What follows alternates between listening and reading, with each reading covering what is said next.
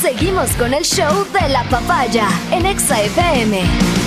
Ahora presentamos. La sensei de la Estación Naranja está con nosotros.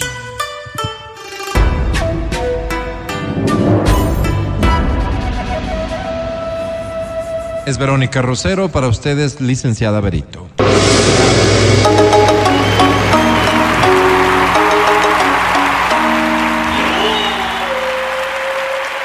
Corazón y mi cariño para todos ustedes. El Dios nuestro los para bendiga ti, esta Vero. semana. El nuestro para ti. Amén. Faltó, faltó el un aplauso. Es un, un aplauso. Uno no solo, perdón. Favor. Bienvenida, Vero. ¿De qué vas a hablar hoy? Hoy veo tantos problemas sociales que, que repercuten en traumas, en complejos, en síndromes de carácter psicológico que los estamos dejando de lado. Muchas de las cosas que hoy vemos como consecuencia de nuestro, de nuestro pasado, de nuestra formación, de nuestros entornos, de la, de la forma en que manejamos nuestra propia vida desde cuando éramos muy pequeños, reflejan hoy que somos adultos un montón de comportamientos que podrían hacernos mucho daño a nosotros y a los entornos más cercanos. Dígase, una persona que tenga un- una carga emocional muy fuerte en el momento de hacer pareja puede hacerse daño a esta persona y a su pareja. No se diga si esta va generando también familia. Entonces, creo que a veces se nos pasa muy rápido el hecho de que somos el resultado de nuestras propias vivencias y que si no las entendemos y si no las corregimos, solamente las vamos empeorando. Creo que nos conformamos muy pronto con pensar en este así soy. O soy, así es esta persona y Más para justificar a otros, tal para vez, ¿no? justificar a, sí y nosotros mismos o sea que cuántas veces no decimos bueno sí y, y o sea Claro, y- así así soy así, Así alguien me ha de Sí, querer. si me quieren bien si me quieren bien verdad A ¿Sí? alguien le ha de gustar. a alguien le ha de gustar sí, y se escucha y se escucha Yo creo que lo usas como recurso para pelear, pero estás, pero no es que estés convencida de eso. Pero ahora, Tú esa, estás esa consciente podría de ser, que es un defecto esa feo podría de ser un defecto, Sí, ¿no? sí, sí. podría ser el reconocimiento de un defecto. ¿Qué pasa cuando a la inversa piensas que ese defecto que es muy cuestionado por todas las personas o por una amplia mayoría de personas que están en tu entorno, para ti se constituye en una bandera de lucha? Sea, nunca si asumimos de que sí estamos atravesando por un problema Tipo, de que sí estamos viviendo algo que no necesariamente es lo mejor. ¿Un ejemplo? Hoy vamos a hablar precisamente de este ejemplo que me parece válido porque quizás los complejos que tenemos, que son el resultado de nuestras vivencias, en muchos casos de nuestras propias frustraciones o de los problemas que no hemos sabido enfrentar en el momento en que se dieron, nos llevan a este, por ejemplo, el complejo de inferioridad. O de los complejos de nuestros padres, porque Vero, también aparte También. de los que desarrollamos propios, muchos los adoptamos de nuestros padres Claro. en estos primeros cinco años y son complejos de nuestros padres que nos trasladaron que se e heredan. hicimos propios. Pues que sí. se heredan, que se heredan y, y que se van replicando en el transcurso. Fíjate, veía yo una palabra que me parece a mí tan dolorosa, A mí igual, pero. Desclasados. Sí. Cuando, cuando se refieren a una persona y dice, ay, es que es una persona desclasada, que tiene un montón de complejos, ¿no es cierto? Y cuando, cuando entendemos lo que significa una persona desclasada, ¿Qué es, que no Mírame, vive la clase social a la que se pertenece. Mira, Eso normalmente se usa para acusar a Para la gente de estratos bajos que pretenden vivir, Por viven, ejemplo. piensan o votan. Por ejemplo, ¿no? O Claro, porque votan, no porque se sienten vinculados a su clase. Entonces, claro, viene de, repu- de- de respuesta para muchas personas empiezan a hablar de los arribismos, Arribista. ¿verdad? Arribista. de los arribismos sociales que se pueden dar. Y entonces, cuando se empieza a analizar estos temas ya desde la órbita psicológica, vemos que es el resultado de un montón de cosas con las que nos fueron eh, criando o con las que nosotros mismos nos Qué fuimos interesante. criando. Entremos en materia. Ahora, si hablamos nosotros del complejo, materia. ¿no? Si estamos hablando del complejo, el complejo de inferioridad y el complejo de superioridad fue analizado por el mismo psicólogo que Saludos. entendió cuál era la dinámica que se daba en los seres humanos. Se llama Alfred Adler y es el creador del concepto del complejo de inferioridad y del complejo de superioridad.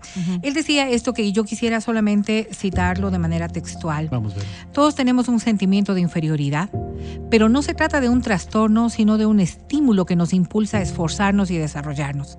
El complejo de inferioridad se convierte, sin embargo, en una condición patológica solo cuando esa sensación de insuficiencia nos abruma y en vez de estimularnos, nos deprime e inhibe nuestro desarrollo. Porque es que, claro, no todos podemos sentirnos totalmente satisfechos con lo que somos en este momento, con lo que vivimos en este momento o con la circunstancia que estamos atravesando, ¿no? Y no es un hecho de sentirnos cómodos siempre. Tampoco es un hecho de sentirnos incómodos permanentemente. Entonces, un poco, un poco parafraseando esto, es este acostumbrarnos a las cosas sin tener intención de luchar por cambiar algo con lo que sí me siento incómodo. Porque si es que nosotros vivimos en la condición en la que estamos realmente complacidos con lo que está pasando, aunque al resto de personas no les parezca que es Mm. la mejor condición en la que podríamos estar, porque tienen otras formas de visualizar lo que es el éxito, lo que es el progreso, lo que es adelantar, lo que es retroceder. Pero si a mí me hace si feliz. yo estoy feliz, conforme, satisfecho, entonces no existe pues toda esta diatriba del concepto de inferioridad o de superioridad, sino que al contrario, lo que somos somos seres humanos racionales, conscientes de lo que vivimos y que vivimos aquello. Pero si es que estamos renegando todo el tiempo de lo que vivimos y solamente estamos esperando que el resto de personas cambien la estructura social en la que vivimos, sin ser yo el autor de este paso adelante o de la búsqueda o de la lucha de lo que realmente me puede satisfacer, vivimos un complejo de inferioridad. Y ahí viene entonces cómo podríamos socialmente establecer este concepto. Pero, como siempre en este espacio, lo que buscamos es cambiar estas cosas de las cuales quizás fuimos víctimas, por lo que Angie citaba hace un momento, porque somos el resultado de una convivencia y de una educación. Lo que deberíamos nosotros buscar es que los que estamos criando ahora no sufran esas mismas condiciones, que los niños, los adolescentes y los jóvenes no sufran de esta misma condición que a la postre, cuando sea un adulto, puede evidenciar un complejo de inferioridad. Oye, pero, pero- pero, a ver, Ah, dale, llamó la dale. atención el tema. Pero, a ver, pensemos en una familia ahora con el con, con muchachos Ya, que quedaste. están muy Oye. metidos en el tema de, la, de las redes sociales y eso. Muchacho quiere zapatos de tal marca, quiere un dispositivo de tal marca, Ya. quiere todo con marcas y caras. Sí, porque así es lo que él ve de sus influencers y todo. ¿Cuándo se convierte esto en un complejo? cuando esto es eh, necesario para que él sienta satisfacción. Fíjate lo que va a ocurrir. O sea que es muy común ahora. Sí, pero, pero, pero ahí viene la práctica, la práctica de los padres para en- hacer entender un poco. No está mal que quieras tener marca XX. El problema es que si no tienes marca XX, no te sientes a la par del resto. Entonces, cuando tú no empiezas. es igual de valorado el XX. Sí, claro, claro, claro, claro. ¿Por qué claro me voy a sí. sentir igual? Exactamente. Busca, trabaja y mira cómo puedes alcanzar ese XX. Pero, pero hay una condición. Esto no te hace ser a ti XX. El zapato no te hace ser a ti XX. No sé si me como- estoy explicando. Y como padre tengo que Y como padre hay que explicárselo. ¿Por qué? Porque en el momento que nosotros estamos educando, el valor, el valor real, no debe ser el XX, más allá de que te guste, te interese y que si trabajas quizás lo vas a poder alcanzar. Mm. El valor tiene que estar en que tú eres, tú eres XX, no el zapato te hace XX. Eso me suena No al sé, discurso de no mamá. sé. Claro. Sí, claro. Está ¿Sabes muy qué? mamá. Hay- una frase es que a mí guapo. me hay, gusta. hay algo que es Usted es importante. guapo. Usted no no, tiene no, que no, estar- no, no, no, no, no, no. Ah, Hay una frase que me- a mí me gusta que es, hay que estar agradecido con lo que tienes mientras consigues lo que quieres. Porque el trabajo es lo que te hace. O Exactamente. sea, aquí y ahí, el bien. trabajo es lo que te hace, lo que te Pero permite. eso no te hace quitar Pero yo, de, a ver, de- de tus objetivos el, el conseguir eso, el eh, XX. pero ser agradecido con lo que tienes Exacto. mientras consigues Pero a que ver, hay una cuestión que nosotros hemos dicho. Y vos dices, este es como el discurso de mamá, tú eres guapo, ¿no es cierto? Así me es un discurso de cariño, Eso es mentira. ¿Qué es lo que, nosotros hacemos normalmente decir? soy horrible. Habla por ti. Que tengas XX o que tengas ZZ no te hace ni mejor ni peor. No, Sí. exacto. Sí, ¿verdad? Ese es un concepto que lo hemos eh, Mm, sí, estado no. repitiendo, que, Sí, que lo decimos de alguna manera Merece discusión. para, com- para poder... No, es de verdad. Sí, sí. Merece discusión porque, espérate un rato, si es que estamos hablando, no, no creo que exista, ¿no? Pero el club de los zapatos Nike Sí, no tengo zapatos Nike, no puedo estar en ese club. Sí, claro. Y tal vez en ese club están personas con las que me la paso muy bien, pero no puedo estar Sí, en ese club. Sí, sí, sí, sí, sí, sí. ¿Entiendes? Pero y no te hablando de tecnología, hablando de tecnología, puede ser que un- una herramienta, un teléfono, hablamos de marcas, hablemos de teléfonos, en donde se supone que la marca más popular, o al menos en donde a todo el mundo apunta y quiere tener, no necesariamente el mejor, según ha- han dicho algunos, pero quieres tenerlo. Y si no tienes ese teléfono, no tienes el, el chat, la posibilidad de hacer el tipo de llamada que hace ese teléfono. Entonces, no, me pertenezco. No te y si no me pertenezco, Sí, no te no perteneces. soy. Sí, no, pero no, que- ahí está la diferencia. Sí, pero Ahí creo está que la, reflexión aquella en la que vos dices yo soy esto independientemente de lo que tenga, es una reflexión que ya la haces adulto. No, no, pero es que tienes que irla construyendo. Pero es que además te- creo Es que, que tienes que ahí apuntar viene- bien con ahí el viene- que soy. ¿Qué ahí soy? viene, ahí ¿Qué sí viene el soy valor. pese a no tener eso? A ver, es que mira, ¿qué es lo hay que cosas que no normalmente, soy si no tengo eso. ¿qué es lo que normalmente ocurre? Es que nosotros menospreciamos al hecho de no ser por no poseer. Y ahí viene el complejo de, que- de superioridad. Eh, no, de inferioridad. Pues dice, Ah, nosotros, mira, estamos desvalorizando a la persona que en el mismo ejemplo que plantea Alvarito, que por no tener XX se convierte en ZZ que no es igual. Entonces, al nosotros, al nosotros estar estableciendo que el concepto es ZZ es mejor, sí puede ser mejor para un montón de posibilidades. Lo que no sin, perdón, XX, ¿no? Lo que no significa que ZZ sea malo. No. Ahí viene no el- tiene el- la misma No, valoración. no tiene la misma valoración. Y hasta que no yo logres acceder a, a XX, que quizás es tu meta, que quizás es tu meta, lo que tenemos que tratar es de que no sientas que siendo ZZ eres menos. Y este sí es un trabajo, no del adulto. Salvo que sí seas menos. Insisto, porque hay cosas en Alvarito, las que sí. no vas a poder competir. y- indiscutiblemente, Solo es indiscutiblemente. aceptar, no es estoy aceptar, ahí, no soy. Es aceptar, es aceptar. eso. Pero sin que te marque. Ahí viene el problema. Mm. Que es como el hecho comparativo. Mm. Te voy a poner otro ejemplo para que tú entiendas nada más. ¿Soy bruto? No, Para no, que no, me no. entiendas a, los- a dónde quiero llegar. A dónde quiero llegar. No, eres XX y ya. Voy a decir esto. El buen alumno y el mal alumno dentro de los dos hijos que tiene un matrimonio. Ah, Sí. claro, pones Mi ejemplos hermana que y te yo. conviene, ¿no? No, no, no. Mi hermana y yo. No voy a decir cuál soy yo. Entonces, Es- es claro, que es mi caso con ella. Sí, por eso. si es que tus padres están diciendo todo el tiempo que ser buena alumna es lo positivo, ser mala alumna es lo negativo, es como una valoración, una valoración natural, lo que tú decías. Si no tienes XX no perteneces nada más.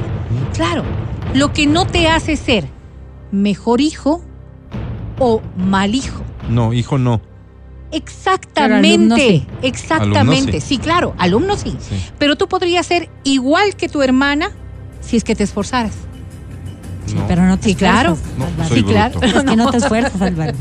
Sí, Porque no podría quiero. ser. Porque Exacto. tienes, aquí viene el, aquí viene el contexto.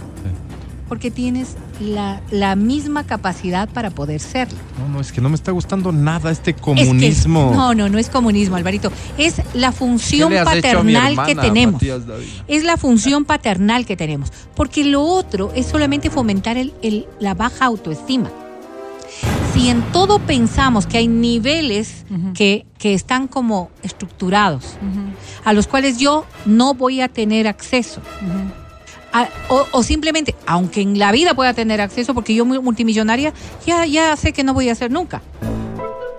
Entonces, si yo no voy a ser multimillonaria, ¿voy a ser infeliz toda la vida? Pero, pero No, sí, pero sí pasa no. que refuerzas entonces en casa, y eso sí es una labor de los padres, porque digamos que en el mismo caso que estamos poniendo los dos hermanos, Verónica y Álvaro, eh, eh, Álvaro es un gran deportista, es un gran atleta, eh, eso tiene deportes. Exacto, exacto. Pero tienes muy que bien. valorar ese otro lado también, porque Sí, si sí, para sí, la sí, familia sí. el valor es solo la educación, se fregó Álvaro que tiene otras habilidades que Por también eso, son muy por valiosas. eso- ¿Y muy cuántos hogares existen en ese sentido? En, en uno y en otro, quiero Claro. decir, o, o- o valoraron únicamente los estudios o los deportes, dependiendo quién es Mira, quién. mira, mira, mira. Si estás en una familia de abogados y tienes un hijo que quiere ser cantante, Sí, claro. no lo van a valorar igual que el muchacho que quiere ser abogado. Aquí Se vienen, sabe. aquí vienen los procesos de, retomando lo que decíamos, y algo que Matías decía. Los adultos nos damos cuenta de esto. Porque si un adulto no se da cuenta de esto, realmente no, no ha madurado. pues, claro. Pero si el adulto se da cuenta Matías, de esto, y este es el concepto de los padres somos adultos. Los padres tenemos la obligación de ser adultos. Si ese adulto no conceptualiza lo que está haciendo y diciendo, pues está realmente traicionando la figura de- para la cual ha sido, ha sido puesto ahí como padre o madre. Oye, pero- Entonces hay que equiparar, y solamente para retomar este mismo ejemplo que decían ustedes, si nosotros normalmente estamos haciendo valoraciones, que eso es intrínseco al ser humano, permítanme decirlo, valoraciones subjetivas, porque así somos nosotros, la objetividad se nos va perdiendo en el camino. Lo que sí debemos darnos cuenta es de que en muchas ocasiones dejamos de ser confiables para nuestros hijos. Y ahí viene un gran problema. Tú decías, mi mamita siempre me ve guapa. Mi papá, bueno, guapa, sí. ¿Qué te decía? mi, Sí, me mi decía, papá me puede ver hija, siempre inteligente, Claro. ¿ok? Pero en el momento que nosotros quitamos una, una valoración de confiabilidad con ese padre, quizás nuestras crisis de estima podrían verse dañadas. Pero ¿qué pasaría si fuera la inversa? Si es que tu papá te está diciendo todo el tiempo, ¿no es cierto? Qué bruto que eres. ¿Ok? O si no, Y llega un buen día y te dice, cosas- wow, me sorprendes. Por Has hecho algo bien. ¿qué cambio Te tan vas radical? a sentir bien, por duro que sea eso, me Sí, imagino, ¿no? pero, pero no vas a tener la misma conciencia de credibilidad. Ahora hay una cosa. Como sociedad tenemos ciertas corrientes que van de forma tácita. La, tu- la tuya es de izquierda, clarísimo. Sí.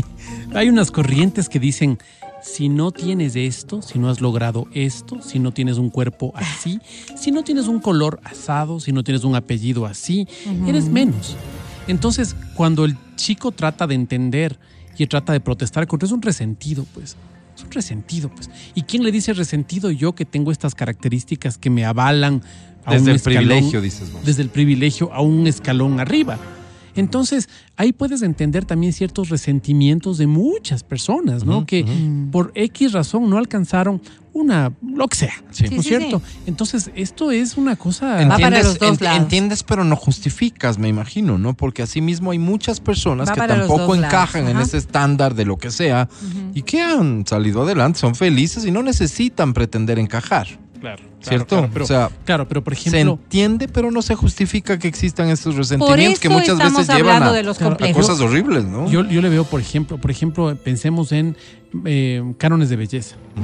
Personas que no los tienen. Ujú. Oye, y tienen esa, esa amargura dentro, ¿no? Claro, Esa claro. amargura que salen chistes, que dicen, pues yo no necesito ser una tal o un tal y le ponen ya un calificativo, sino yo soy otra cosa. Eso es crueldad. Mira, lo gran que mira, estás mira, mira. escribiendo es crueldad. Mira, mira, gran mira. deportista. Pero, pero, pero fíjate cómo, cómo se dan las cosas, ¿no? Eh, Nosotros lo vemos siempre desde el exterior. Cuando hay los análisis emocionales o psicológicos que intentan ver desde en primera persona lo que está sintiendo, Desde el interior. este, este ser humano se ve, y voy a utilizar calificativos que son desagradables, Ay, ay, más feo, Más. Mande, ¿ok? mande se ve menos agraciado en su estructura corpórea. Pero mande, puedes pero- decir de más otra gordo, manera más, más fácil, sí. flaco, Mande, ¿no es pero- Menos cierto? agraciado en su estructura corpórea, o sea, capaz que termine más siendo gracias. más ojón, Mande, pero- Sí. ¿ok? más, más, más, más intelectualmente no tan, tan capaz, Tú eres más tonto. intelectualmente no capaz, más Matías. tontito quizás. O sea, Sí, todas Álvaro. estas cosas Exacto, que nosotros estamos viendo. me gracias, gusta, me ¿no? gusta porque como- Vero siempre lo hace que suene decente. Cuando te quiso decir que bruto, suena que no se te entiende. quiso decir bruto. No, eso no quiso decir. Sí, pero, por ejemplo, ¿no es cierto? Nosotros hablamos de síndromes en donde hay dismorfias corporales o cuando está- estás viendo en un espejo y te ves gorda, siendo excesivamente delgada. sí, sí. O sea, todas estas Yo cosas que que, pueden eso, estar, No, ¿En no, serio? tú, todas Me estas venía cosas, gordo. tú lo No, justificas. estás gordo. Tú lo justificas y dices, es que tiene una enfermedad. Claro. Estos complejos, mucho. estos complejos también son parte de una psiquis enferma. Cuando nosotros estamos observando que un hijo, por ejemplo, empieza a tener complejos frente a determinadas cosas, lo que se debe es buscar ayuda. Porque esto, como otros montón de cosas en el ámbito de la salud mental, son enfermedades. Y estas solamente van progresando en la vida. Si tú estás viniendo de una formación en donde todo esto te marcó, porque así es como viviste, porque entre chiste y chiste tus hermanos, tus primos, los tíos, quizás no los padres, pero los entornos te hacían broma de tu nariz, de tus orejas, de tu Pero, frente, pero de tu hay tamaño. algo que me parece que es importante.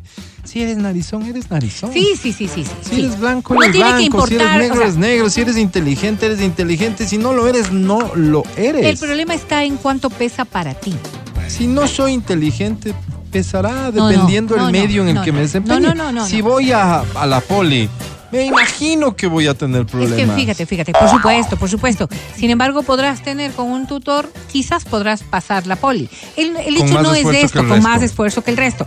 El hecho no es ese. El hecho es que cuando esto se vuelve un rasgo que lo estoy aceptando negativamente, aquí viene la diferencia. ¿Cómo lo acepto negativamente? Porque ¿Con ya no hay- rabia? por, por- ira, por Sí. frustración, ¿Y qué debería, qué quizás debería por hacer? dolor. ¿Conformarme? No es conformarte porque esto no tiene no no no viene de la mano del conformismo viene de la mano del resentimiento. Por eso se llaman complejos. Por eso a claro, posterior te generan traumas. Por eso a posterior te duele tanto y Claro, reaccionas claro, tan negativamente ¿Sabes frente qué? a ciertas cosas. Claro, recuerdo, por ejemplo, a un compañero que le pedía a su mamá que no vaya a retirar las libretas porque le da vergüenza a su mamá. imagínate Claro, No, entonces, cosas como Yo estas pensé que que ibas a decir que le daban vergüenza las notas. O sea, que vos dices, oye, claro, pero para él era... Y, y así ves cuando No, las oye, personas... fuera de Solo termino con esto. A ver. Cuando las personas tienen complejos, me compleja el dedo. Tengo un dedo que me acompleja. Y nadie Entonces, te lo ha visto. Yo trato más bien de ocultar mi dedo, de estar así medio... Sí, y nadie se da cuenta. Y cuando pongo Sí, el dedo sobre la mesa, la nadie se da cuenta tampoco. Pero Pero, son sí. mis percepciones. Claro, porque por eso te digo yo, eh, la psicología lo que hace es ver desde tu postura para Sí. poder ayudarte a superarlo, muy que bien. no es lo mismo que el resto que no sabemos nada, Pero mira mi dedo, querer ver. darle. Pero, pero con Entonces- terapia sí se superan Sí, estas cosas. es, es una de las primeras cosas, porque "Iti, logras mira, pero...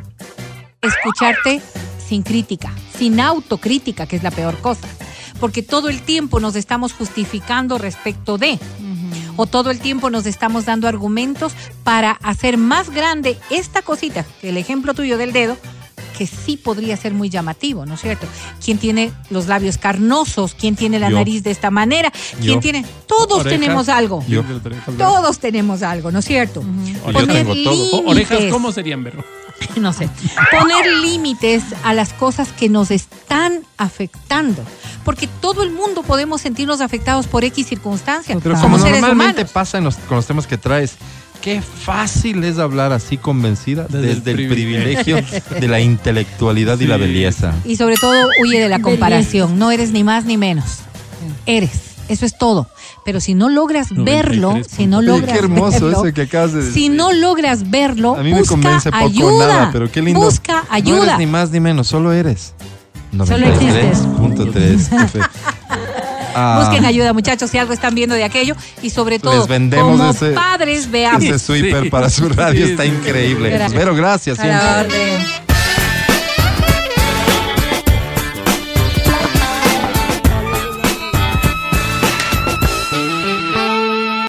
En todas partes. A la hora que quieras. El podcast del show de la papaya.